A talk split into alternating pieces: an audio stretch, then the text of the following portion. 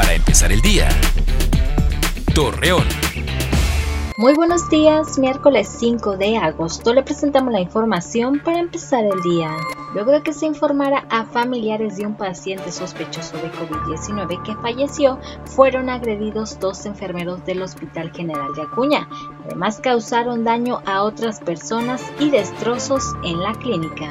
Adriana Lanís Quiñones, secretario de Gobierno en Durango, dio a conocer las nuevas medidas obligatorias que se tomarán para que no se propague más el COVID-19, entre ellas el uso de cubrebocas, fiestas con límite de 10 personas, reducción de horarios para la venta de alcohol y revisión vehicular para verificar que se circula para actividades esenciales. Ante la falta de personal médico y enfermeras en los hospitales para tratar a pacientes con COVID-19, el alcalde de Torreón, Jorge Cermeño, informó que propuso al gobierno de Coahuila que se abra una bolsa de trabajo para incorporar a más personal de la salud.